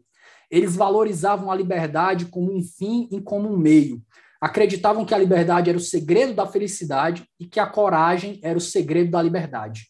acreditavam que a liberdade de pensar conforme sua vontade e falar de acordo com o que pensa são meios indispensáveis à descoberta e à disseminação da verdade política. E que isso deveria ser o princípio fundamental do governo americano. E aqui é um ponto específico para a gente destacar, João. Ele estava falando de um tipo muito específico de verdade. Era a verdade política não era dizer que a gente vai chegar a uma verdade absoluta. Ele não era ingênuo de acreditar numa seleção natural de que o mercado de ideias sempre vai trazer a melhor solução e que as ideias, a melhor ideia vai sempre prevalecer. Não. Ele dizia aqui que a verdade política, que é o consenso a que a, a, a sociedade vai chegar, a gente tem várias formas de chegar a ele, mas a melhor forma e a mais saudável é o quê? É deixar que as ideias sigam seu livre fluxo. Eu gosto também de, desse trecho também, quando ele fala sobre a questão da, da liberdade como felicidade, né? Quando quando a gente vê essa característica de quem gosta da história grega, a gente vê a, a, a liberdade como eudaimonia, né? Tra, trazendo para o grego, é muito interessante, né? Porque a gente traz aquele bem-estar social que o próprio os, os gregos já traziam na antiguidade. É basicamente isso, João. E ele dá continuidade. Ele vai dizer que, na ideia do Brandeis, para você ter uma sociedade saudável, uma sociedade que vai se desenvolver, você precisa de qualidades como sabedoria, criatividade, confiança. E ele diz que essas qualidades elas são bem desenvolvidas por meio da educação e não por meio, e aqui eu abro aspas para o Vincent Blasi, ele diz assim, e não por meio de uma preguiçosa e impaciente dependência de coerção estatal. Se você quer desenvolver essas virtudes, essas qualidades necessárias para uma boa convivência democrática, se você for recorrer à coerção estatal toda vez que você discordar de alguma coisa, vai ser todo mundo querendo proibir, proibir tudo. E isso é um sentimento muito comum até nos dias de hoje. A gente tem mania de querer criminalizar o que a gente discorda muito. A gente não sabe discordar de uma pessoa sem achar que aquilo ali é um, um afronto, um assinte. E aí não é assim que a democracia funciona, não é assim que o pluralismo funciona. E quando o Brandeis fala aqui de coragem, ele vai desenvolver o que ficou conhecido pelos estudiosos de ideal de coragem cívica. O Brandeis ele tinha uma visão de coragem que é você está receptivo aos novos arranjos e os novos modos de pensar, porque isso era inerente as raízes da filosofia progressista. Você tem que estar receptivo à mudança. Você tem que estar aberto a ser confrontado com novas informações e mudar de ideia ou reforçar as suas crenças iniciais. Mas você tem que estar sempre receptivo à mudança. Você não tem direito a um status quo, muito menos um status quo de pensamento. O que a gente vê pela história, né? Se você for parar para pensar, a gente tem Revolução Francesa, a própria Revolução Americana, tudo isso veio com base em ideias dissidentes, em ideias revolucionárias. Então, a partir do momento que você impede essas ideias por meio de, de um ato estatal, a gente tem um impacto frontal ao progresso soci, social de forma geral, né? É isso mesmo, João, é isso mesmo. Se a gente, se, se a gente fosse fechar contra a mudança, a gente não tinha saído do Paleolítico. Mas tem um ponto ainda dentro do ideal de coragem cívica do Brandeis, João, que chama a atenção, é quando ele vai falar de medo. E ele diz que o dever do cidadão, daquele cidadão da democracia, é enfrentar os seus medos. Porque o medo em si, o medo por si só, ele não pode justificar a violação da liberdade de expressão. E aqui ele usa de novo uma retórica, uma frase muito retórica que ficou conhecida do voto dele, ele dizia: homens temiam bruxas e queimavam mulheres por causa disso. E é por isso que a função do discurso é libertar os homens das amarras de medos irracionais. Aqui eu fecho aspas. Mas o Brandeis ele não fecha só nessa defesa metafísica de uma liberdade ideal, não. Ele tenta estabelecer mais ou menos uns contornos ali do que ele acha que é necessário, do que é justo para limitar a liberdade de expressão. Fica alguma lacuna? Fica vácuo? Fica. Mas se você pegar a ideia do ideal de coragem cívica dele, as limitações que ele coloca no dissidente de Whitney vs Califórnia, se você desenvolver um pouco eles, raciocinar em cima deles, o, o lugar que você vai chegar é em Brandenburg versus Ohio, 1969, com o Imminent Lawless Action, que é ação ilegal iminente, que é o padrão, o estándar de, de, de, análise de liberdade de expressão usado até hoje nos Estados Unidos, fazer 50 anos. Já fez 50 anos, 52 anos. E eu abro mais uma vez aqui as últimas aspas para o Brandeis, quando ele vai fazer essa defesa além da metafísica da, da liberdade de expressão. Ele diz que mesmo que advogar a violação ainda que moralmente repreensível, não é justificativo para que se negue a liberdade de expressão. Quando a defesa careça de incitação e nada possa indicar que o discurso resultará em atos imediatos. Conseguiu identificar aí? Quando não tem incitação e você não é capaz de indicar que aquilo ali vai gerar uma violência imediata, você não pode proibir aquilo ali ser dito. Continuando. A grande diferença entre preparação e tentativa, entre reunião e conspiração, deve ser levada em consideração, para que se sustente que algo como um perigo claro e atual deve ser demonstrado que violência séria e imediata era esperada ou advogada, ou que uma conduta anterior havia servido de razão para acreditar que tal defesa foi contemplada. Além disso, mesmo o perigo iminente não pode justificar que se recorra à proibição dessas funções essenciais à efetiva democracia, a não ser que o mal em questão seja relativamente sério. Aqui eu faço a ressalva, né? Nesse ponto, ele faz uma coisa mais vaga. O mal relativamente sério. O que é um mal relativamente sério? Ele começa nesse trecho aqui, João, fazendo uma especificação muito clara, ele deixa mais objetivo a ideia do client present danger. Ele pega o client present danger, ele coloca mais alguns elementos para você interpretar o client present danger melhor. Eu arrisco dizer que o Brandeis nessa parte aqui, ele deu substância para o client present danger. Mas aí no finalzinho ele dá uma, um, um, vou usar a palavra aqui, uma fraquejada na, na retórica, e ele dá, deixa um pouco vago. Porque ele diz aqui o que é um mal relativamente sério. Realmente ninguém tem como dizer isso. E ele fecha de uma maneira muito bonita. Entre homens livres, os obstáculos, obstáculos ordinariamente aplicados para prevenir crimes são a educação e punição por violações a leis, e não cerceamento das liberdades de expressão e reunião. E aqui a gente fecha o nosso tratamento para o voto dissidente do Brandeis, João. Eu acho interessante em relação a esse ponto da, do voto dele, que ele traz algumas limitações claras, ainda que ele tenha um trecho, como você disse, que ele deu uma fraquejada, mas que ele traz limitações claras, como esse ponto da defesa, caso a defesa é, careça de incitação e nada possa indicar que o discurso resultará em atos imediatos, é, essa questão da violência séria e imediata é, que está sendo esperado ou advogado. Então, assim, a partir dessa delimitação, a gente tem aquela que a gente estava conversando agora de ultrapassar o bad tennis e como realmente aplicar o clear and present danger, né? Então, a partir disso, a gente vê a, a evidente aplicação e o que, que é essa aplicação desse, desse standard, né?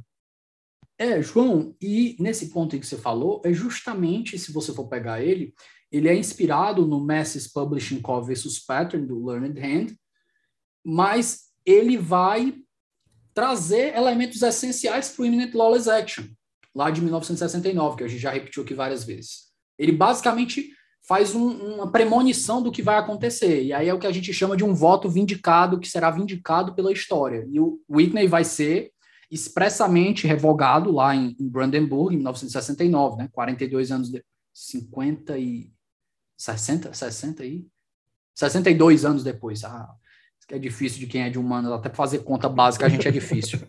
Mas de 27 para 49, 62. Eu acho que aproveitando Mas... que a gente está falando desse ponto, acho que é interessante a gente entrar né, nessa questão do, da repercussão histórica, né? E a gente falar um pouquinho sobre o que, que Whitney trouxe para a humanidade de forma geral. João, é, eu, como eu disse, eu sou suspeito para falar de Whitney do Brandeis. E eu talvez dê, eu superdimensione o papel do voto do Brandeis. Eu, eu espero que não. Eu espero que não. Mas o voto do Brandeis, o primeiro ponto é que ele foi vindicado em Brandenburg. Mas até Brandenburg a gente existiu ainda percalços. A liberdade de expressão ela avançou em muitos casos depois disso, depois de, de Whitney, avançou. Mas em alguns outros ela recuou também. Lá no meu artigo, quem quiser ler o nosso livro, vai ter a, a lista lá de alguns casos que eu tive a ajuda do professor Cássio. Ele me chamou a atenção, ele disse, Davi, teve alguns casos que a, que a liberdade de expressão ela recuou. Eu, e aí, tem razão, algumas recuou, mas a, a corte ela começou a pensar a liberdade de expressão diferente depois dessas introduções de dissidentes do Holmes e do Brandeis. Então, o primeiro ponto aí que a gente tem da história, da contribuição histórica desses votos é Brandenburg versus Ohio, que hoje é o, o, o paradigma da liberdade de expressão dos Estados Unidos. Um segundo ponto é que o Benjamin Cardoso, que é outro dos grandes nomes da Suprema Corte Americana, em 1900 e 30, não sei se é 37, deixa eu ver, acho que é, não sei se é 37, João, é 38. 1938, o Cardoso, Benjamin Cardoso, ele vai desenvolver a doutrina da posição preferencial. A doutrina da posição preferencial, ela se apoia, em parte, nos ensinamentos que o Brandeis deixou no, no, no dissidente dele. Isso quem comenta é a Philippa Strum, no livro dela Speaking Freely, é, sobre Whitney versus Califórnia. E a posição da, da, da, doutrina da posição preferencial, ela já foi adotada aqui no, no Supremo algumas vezes, de maneira, às vezes, corretamente, às vezes não, e já gerou uns backlash, mas a gente comenta isso um pouquinho mais à frente. O que, que a doutrina da posição preferencial diz? Ela diz que existem algumas liberdades nos Estados Unidos, principalmente as liberdades previstas no Bill of Rights. Existem algumas liberdades que elas têm uma preferência, uma posição preferencial na interpretação, por quê? Porque elas fazem parte do arranjo institucional que organiza a própria liberdade. É como se eu falasse que aqueles princípios eles são meta, meta-direitos. Por quê? Porque os outros direitos dos quais uma sociedade livre goza, ela depende da existência desses direitos. Como é que tu tem uma sociedade livre que não tem liberdade de expressão? Então é como se você colocasse a posição, a, a, a, liberdade de expressão aqui numa posição preferencial, uma posição de destaque, uma posição que ela goza de certas prerrogativas interpretativas. Por quê? Porque ela faz parte da organização da própria liberdade da sociedade. Sem aquilo ali, a, a liberdade, a sociedade não é livre. E a liberdade é um elemento essencial para uma democracia. E felicidade, de acordo com Brandeis também, né? Perfeito. É, em território brasileiro, João, essa posição preferencial ela foi citada três vezes. Na primeira vez, o, o ministro Aires Brito, na DPF 130, quando foi julgada a não recepção da, da lei de imprensa, ele comenta que a Constituição brasileira colocou a liberdade de pensamento e de expressão numa posição de primazia ou precedência quando em confronto com outros bens constitucionalmente protegidos. A segunda vez, quem comenta, pelo menos é, tangentemente, a liberdade de, de, expressão com posição preferencial é o Fux, em, na ADPF 187. Ele sustentou que a liberdade de expressão, e aqui eu abro aspas para o Fux, ela tem uma maior dimensão de peso, uma dimensão de peso prima facie maior, fecha aspas. Então, aqui a gente tem aqui ainda. Ah, Davi, a posição preferencial? É a ideia da posição preferencial, mas não dita expressamente. Quem usou a posição preferencial de maneira expressa na, DPE, na DI 4815, quando o STF declarou a inconstitucionalidade da, da constitucionalidade das biografias não, não, não autorizadas, foi o ministro Luiz Roberto Barroso. E ele diz com todas as letras: a carta, abre aspas, a carta de 88 incorporou um sistema de proteção reforçado às liberdades de expressão, informação e imprensa, reconhecendo uma prioridade prima facie destas liberdades públicas na colisão com outros interesses juridicamente tutelados, inclusive com os direitos de personalidade. Tal posição de preferência, aí ele bota aqui em inglês, preferred position, que é justamente a, a, a, doutrina americana, foi consagrada originariamente pela Suprema Corte Americana, que assentou que ela confere a estas liberdades uma santidade e uma autoridade que não admitem intrusões dúbias, apenas os abusos mais graves que coloquem em risco interesses supremos dão espaço às limitações admissíveis.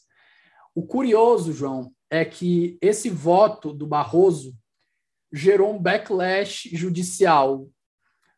É, o Conselho de Justiça, o Conselho da Justiça Federal, se eu não me engano, aprovou um enunciado, como se muito poder legislativo tivesse, né? Isso é, isso é uma arrogância gigante, é, esses, esses enunciados de, de Conselho de Justiça. Juiz querendo legislar sem previsão nenhuma.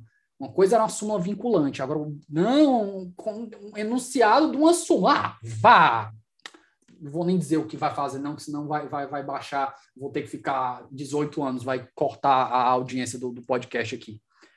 Mas, enfim, fizeram coisa dizendo que não existe posição preferencial no Brasil.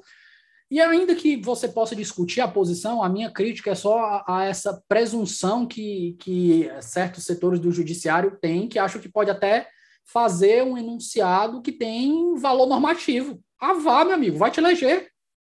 Não, vai tem, concorrer para o Congresso. Própria, o próprio Poder Judiciário já tem suas vias, né? Que nem você falou, é um vinculante, mas assim, exige primeiro quórum específico, e é um quórum qualificado, é, mais que maioria absoluta, então você vê a importância quando você vai tratar sobre isso no vinculante, a importância dela, e dois, você precisa também de uma jurisprudência consolidada e pacificada sobre aquele tema. Então, enunciados, né? Eu, eu sigo com você nesse ponto. Eu acho que sem força normativa nenhuma. É isso mesmo. João, é, para fechar, cara, fora essas repercussões aqui em Terra Brasília e nos Estados Unidos, tem um, um, ponto muito específico. Dois casos, um que eu vou tratar muito rápido e outro que eu quero ser mais detalhado, que ilustram muito bem. Eu estava até conversando com um amigo meu, Adeildo, sobre isso esses dias. A gente estava ontem tomando café. Ontem que eu digo, no dia que a gente está gravando esse episódio. A gente está gravando esse episódio aqui no sábado, dia 27, mas ele só vai ao ar daqui a okay, umas duas semanas, eu acho. Aí eu estava conversando com ele sobre o papel da educação na sociedade. E tem um caso que um cara que eu sou fã, que eu tenho uma admiração profunda dele, que ele personifica o ideal de coragem cívica do Brandeis. Esse cara se chama Daryl Davis. Daryl Davis é um, um músico de jazz negro e ele conta a história dele no livro dele Clandestine Relationships, clan, com clandestine, com K, para indicar um, um neologismo com a Ku Klux Klan. E também tem um TED dele muito bom, de 15, 20 minutos, que ele conta em resumo a história dele. Ele conta que quando ele tinha oito anos, ele foi carregar a bandeira. Quando ele tinha oito anos, ele devia estar no, no, ápice dos direitos civis lá nos americanos, 60, 70, quando o racismo era violento, muito mais do que hoje. E ele foi carregar a bandeira dos, a bandeira dos Estados Unidos para o grupo de escoteiros. E ele começou a sofrer. É, jogaram garrafas nele, essas coisas, garrafas de plástico, jogaram objetos nele, as pessoas protegeram. Ele chegou em casa apavorado. E ele foi contar para os pais dele o que aconteceu. E ele disse que pela primeira vez na vida dele, os pais dele explicaram para ele o que era racismo. E ele disse que ficou abismado, porque ele não conseguia entender como uma pessoa que nunca viu ele na vida que nunca tinha conversado com ele, poderia odiar ele só por causa da cor da pele dele. E Daryl Davis cresceu, se tornou um músico famoso lá nos Estados Unidos de jazz, no, pelo menos na, no nível de fama que, que se pode conquistar, né? E ele decidiu um dia conversar com Grand Wizard, da Ku Klux Klan. O Grand Wizard, nós temos os níveis, os membros, nós temos o Dragão, que é o nível, é um, um chefe estadual, se eu não me engano, e tem o Grand Wizard, que é os chefes de nível nacional. Ele pediu para a secretária dele marcar um, uma conversa com o cara, que dizia que queria conversar com ele, conhecer ele, mas não, disse, não dizer que ele era negro. No dia que arranjaram, ele foi para o quarto do hotel, estava lá com a secretária dele. Chega o, o, Grand Wizard lá da Ku Klux Klan e abre a porta. Na hora que abre a porta, ele estende as duas mãos para cumprimentar o cara e mostrar que não está armado. Dá uma boa noite se apresenta. O cara chega com segurança, com a arma no cós da calça, e ele se estranha assim, né, na hora que entra, mas pega na mão do Daryl Davis, cumprimenta ele, senta e eles começam a conversar. Em todos os momentos da conversa, eles conversam tranquilamente, mas o membro da Ku Klux Klan diz que deixa claro que eles não são iguais. Que o Davis está numa posição inferior, que ele nunca vai ser igual a um branco. E o que é impressionante na narrativa do Davis é que ele consegue isso porque o Davis ele não reage ele entende, ele respeita, por mais que desrespeite a ele. Ele exerce essa tarefa porque ele está lá para ouvir. Ele diz que né, em determinado momento eles escutam um papoco e o segurança puxa, pega a arma aqui pronto para atirar e todo mundo está pronto para se pegar de briga, todo mundo no susto. Quando eles foram ver, foi uma das latas que degelou e caiu no chão, uma lata de, de refrigerante. E aí eles começam a rir. E o Davis ele conta um, um ponto, ele disse assim, para vocês entenderem, é, a ignorância, no caso, um fator que nós ignorávamos, a lata de refrigerante que caiu, a gente não sabe o que é. A ignorância ela gera medo. Nós temos medo do que nós ignoramos, do que nós não conhecemos. O medo gera raiva. Nós odiamos, nós temos raiva daquilo que nós temos medo, daquilo que nos coloca medo. E a raiva pode gerar destruição. Naquele momento não gerou. E ele disse que depois daquela situação, João, ele continuou conversando com o membro da Ku Klux Klan e o membro convidou ele para ir para comícios da Ku Klux Klan. E ele foi o primeiro homem negro a participar de comícios da Ku Klux Klan. E ele ia normalmente, sem roupa, sem vestimenta, sem nada. Ia com a roupa dele, sem aquelas hobbies brancos famosos. E ele era muito bem recebido. As pessoas não tratavam mal ele porque ele estava a convite de um dos maiores líderes. Até que começaram a gravar vários episódios daquilo e mostravam como ele tinha, o Grand Wizard tinha deferência com ele. E o Grand Wizard começou a frequentar a casa dele, sempre com o, o, o segurança. Depois começou a visitar a casa dele sozinho. Depois chamou ele para ir na casa do Grand Wizard e eles começaram a desenvolver essa relação. Até que um dia um jornal chama o Daryl Davis para conversar e perguntar como é que é essa situação, né? Do, do, como é que ele conseguiu uma relação com membros da Ku Klux Klan, porque isso era absurdo, bizarro. E ele disse, ele, cara, eu faço melhor do que isso. Eu vou sentar, ter essa conversa com vocês e eu vou chamar o Grand Wizard para conversar com vocês também. E o Grand Wizard topou, começou a conversar e ele expôs, ele, ó, eu acho que a separação de raças, isso o Grand Wizard, é melhor, tá no melhor interesse de todas as raças. E isso foi cimentado na minha cabeça desde pequeno, não tenho como mudar isso. Passou-se um tempo e o TED do, do, do Daryl Davis, ele fecha com dois pontos muito impactantes. Ele abre um guarda-roupa que ele levou, que é o guarda-roupa dele, e ele tira um hobby verde, né? Que é um branco com verde, que é o hobby do Grand Wizard. E ele disse aqui, ó, isso daqui é o hobby do fulano de tal. E ele abandonou a Ku Klux Klan. E mantenham as conversas abertas. Quando duas pessoas estão conversando, elas não estão brigando. E até hoje, ele conversa, senta com membros da Ku Klux Klan, ele escuta, discorda, pode achar absurdo, mas ele não fala que é absurdo, ele conversa com todo o respeito do mundo com essas pessoas ele já ajudou a financiar ônibus para comício da Ku Klux Klan, que a galera estava sem dinheiro, ele pagou. Muita gente do Black Lives Matter não gosta dele, porque diz que ele é, humaniza muito essa galera, que ele deixa essa galera passar como se essa galera fosse é, boa gente. E ele disse que não, eu só resolvi uma abordagem diferente. E para mim, o Daryl Davis, ele, eu sei que é difícil, e aqui eu faço a ressalva, eu nunca vou saber como é sentir racismo na pele, por mais que eu vá para outro país e os outros países me identifiquem como brasileiro, eu sofra xenofobia, o que quer que seja, eu nunca vou sentir um, um que um negro sente como racismo na pele, então eu faço essa ressalva. Mas eu olho para o Daryl Davis e o Daryl Davis, para mim, é a personificação do ideal de coragem cívica. Porque nesses momentos de maior polaridade, João, que a gente vive hoje, é que a gente tem que lembrar que a educação é a, é a, é a última luz. é o que nos resta. A gente pode estar cansado num dia de conversar com alguém que a gente discorda, que a gente acha imbecil, mas a gente não pode desistir. No momento que a gente desiste, não sobra mais nada de sociedade. E aí eu trago um exemplo ainda mais atual e mais brasileiro. A Duda Salbert, que é uma ativista trans, acho que ela é de Belo Horizonte, ela tentou se candidatar, ela tentou ir para um, um, salão, um salão de beleza e recusaram um atendimento a ela porque ela era trans. Ela fez um fio no Twitter gigante dizendo que educar é melhor punir. E ela foi mostrar por que que ela não ia entrar com uma representação nem com de denúncia criminal contra as pessoas. Ela disse que entrou com, em contato com a dona do, do, do, do salão, a mulher pediu desculpas, se dispôs a, a, a criar campanhas pró-transexuais e fez um debate lindo, maravilhoso e que eu respeitei profundamente.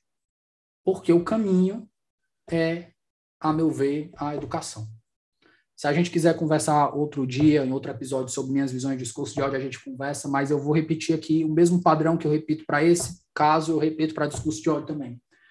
No momento que a gente deixa de conversar, no momento que a gente acha que a gente cansou, que a gente desistiu, que a gente acha que não vale a pena conversar com a pessoa, a sociedade deixa de valer a pena. A democracia ela foi feita, ela foi desenhada de um jeito que ela dá certo mas ela dá certo, mas ela dá trabalho, João. A democracia ela dá trabalho. E quando a gente desiste dessa diálogo, desiste de educar, desiste de ouvir, aí a democracia perde o propósito.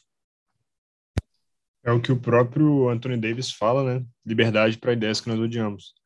E liberdade não quer dizer liberdade com falta de educação, né? no sentido de é, tratar mal o outro, né? Eu acho que tem, tem muito a ver com isso, e que nem você falou sobre esse caso da trans, eu fiquei refletindo aqui. Processar o salão, o máximo que geraria era uma indenização a danos morais, uma demissão, e ia ser isso. E não teria. Talvez, talvez a prisão da, da, da pessoa. É, provavelmente. Da, da, da, funcionária. Mas, assim, o impacto social dessa, disso tudo ia ser ínfimo, né? Ia ser, sabe, ridículo ao lado do que foi o que eu achei interessante foi ver os comentários.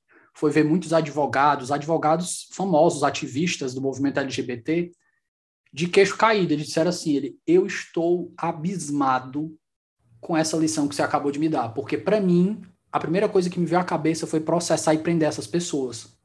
E ele disse assim, eu, eu te admiro ainda mais. Eu disse assim, eu não conhecia a história da Dudu Salve, conhecia por cima, mas ela ganhou minha profunda admiração depois desse episódio. E é mais difícil ainda você exercer isso, João, é, exercer esse ideal de coragem cívica, porque ele não é uma coisa que você faz e você adota e ele é permanente. Não, vai ter uns dias que você vai fraquejar, vai ter uns dias que você vai ter mais disposição e menos, mas quando você exerce o ideal de coragem cívica, ele está no seu ápice no momento que você exerce ele com alguém que quer te destruir que não reconhece a tua pessoa como legítima, a tua participação como legítima na sociedade. Imagina o Daryl Davis olhar para o líder de uma organização que acha que negros deveriam ser exterminados ou que deveriam ser escravizados. E ele conversar com essa pessoa, ouvir essa pessoa, respeitar seus argumentos e depois contrapor sem se alterar. Imagina a Duda Sauber ter feito a mesma coisa. Esse é o ideal de coragem cívica. Esse é o comportamento que uma sociedade idealmente democrática deve buscar. Não, eu acho isso genial, essas ideias. E eu acho que aproveitando também, né, que a gente comentou sobre muitos autores, filmes e afins, é, acho que seria legal a gente trazer as referências culturais aqui hoje para a gente poder, enfim, deixar um dever de casa para os ouvintes, porque aqui muitas lições foram dadas mas eu acho também legal a gente indicar algumas referências, é, tanto de leitura quanto filmes, podcasts e afins. Se você quiser começar, Davi. Nossa, cara, é difícil, porque o, o, as referências sobre liberdade de expressão são tantas. Eu vou citar alguns que vêm à cabeça aqui. Tem o nosso livro sobre Suprema Corte, ele tem vários artigos sobre liberdade de imprensa, liberdade de expressão, que vai ser, acredito que seja lançado agora em dezembro, se tudo der certo. Nós temos Sobre Suprema Corte ainda, tem um livro do João Carlos Souto, que eu também vou linkar. É, tem o livro do Anthony Lewis, Freedom for the Thought That We Hate. Você não consegue mais a versão dele em português aqui. A Liberdade para as Ideias que Odiamos é muito difícil, só em sebo, não é mais produzido. Para quem quer estudos dos Critical Legal Studies, a galera que é contra discurso de ódio, tem um do Richard Delgado, que é Must We Defend Nazis? Né? Devemos, de, nós deveríamos defender nazistas, se a gente fosse traduzir ao pé da letra. Filmes, eu citaria o filme do Woody Harrison, eu acho que é uma das grandes obras sobre o tema, que é O Povo contra Larry Flint. É muito entra muito nessa parte de liberdade de expressão. Larry Flint é uma figura icônica, né? Também foi até a Suprema é. Corte, inclusive. É, pois é. Ah, talvez a gente chegue a conversar sobre ele aqui na, na no podcast. Mas, enfim, eu acho que eu faço essas indicações aí para o nosso leitor, acho que são suficientes. Fazendo só um complemento também que eu acho até interessante a gente indicar, é um livro que eu acho que ele também é relativamente um pouco difícil de achar, eu, por sorte, consegui achar num sebo, mas é A Ironia da Liberdade de Expressão, do Owen Fiss. Esse livro ele é excelente. Traduzido pelo Gustavo Binebon. Ele, ele é muito bom porque a gente pensa nos Estados Unidos como um local que você pode falar o que você quiser, principalmente depois de Brandenburg, a gente pode falar sobre Ku Klux Klan, pode apoiar ideias relativamente preconceituosas sem responsabilização, de certa forma, mas é, existem limites, existem, eles realmente existem, não é uma... Existem muitos limites, existem muitos limites, só que os limites são claros. Exatamente. A grande diferença é essa. Ah, e eu acrescento mais um aqui sobre o caso específico, que foi um dos principais livros que eu usei para fazer esse caso, que é o livro da Philippa Strum, que ela inclusive escreveu uma biografia do Brandeis também, que é Speaking Freely. Perfeito, Davi. E se você não tiver mais nenhuma oposição, acho que a gente caminha esse episódio para a gente encerrar. Primeiramente, gostaria de te agradecer imensamente por abrir esse espaço para poder fazer a apresentação de um episódio do 11. É, ainda que o 11 seja posterior, a criação dele seja posterior ao JuriCast, é um, um, podcast que me inspira muito, é um podcast que traz muito conhecimento para mim, para todos os seus ouvintes, então é um prazer enorme estar apresentando um episódio do, do 11 e participando com você nesse debate que, sobre liberdade de expressão, que é um debate que, enfim, é, é maravilhoso, é um debate que tem muito ainda a crescer, é um campo ainda que vai ser debatido, vai crescer bastante, principalmente no nosso país, que nem você comentou, tem poucos é, limites ainda pré-estabelecidos e bem determinados, então acho que ainda tem muito debate a ser feito aqui. É, e te agradecer imensamente pelo convite. É, aos que ainda não conhecem o meu podcast, se chama JuriCast, é, quem quiser conhecer um pouco. Também terão algumas figuras relativamente parecidas aqui pelo ciclo meu e do Davi ser, ser parecido. O professor Cássio Casagrande já foi, professor Becker, professor Pauliotti, alguns já estiveram lá também. Futuramente Davi também estará. E eu agradeço imensamente pelo convite. E deixo você com as palavras finais, né, Vi? Não, é isso mesmo, cara. Eu acho que eu espero que o nosso ouvinte não tenha ficado cansado. Acho que a gente conversou por uma hora e trinta, uma hora e quarenta aqui. Foi um episódio relativamente longo. Eu espero não ter sido excessivamente prolixo. Eu espero que o episódio não tenha ficado maçante. Eu espero que minhas posições não sejam deturpadas, apesar de vamos levar o debate para frente de maneira honesta, de maneira aberta vamos exercer nosso ideal de coragem cívica aí. Eu espero que esse episódio contribua um pouco aí para não só aprendizado, mas para expandir um pouco os horizontes sobre liberdade de expressão de quem, quem gosta de estudar, ou quem, até para quem não gosta muito do assunto. E, geralmente tem gente que só gosta de liberdade de expressão para as ideias que gosta, né? Aí não é muito liberdade de expressão. Perfeito, Davi. Muito obrigado a você, muito obrigado aos ouvintes que ouviram até aqui e encerramos aqui esse episódio.